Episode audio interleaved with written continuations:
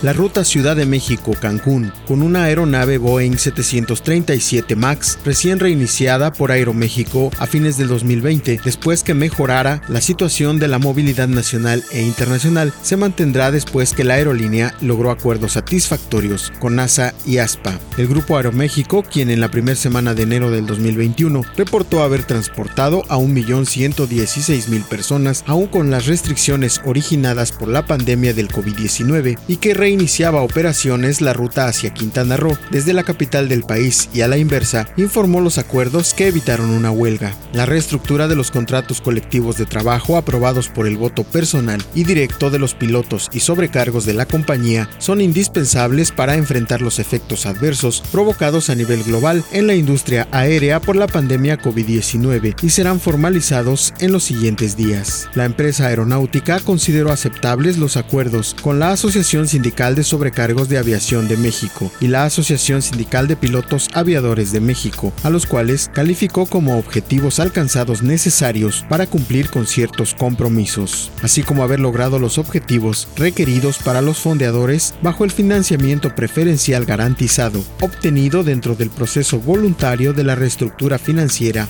de Aeroméxico.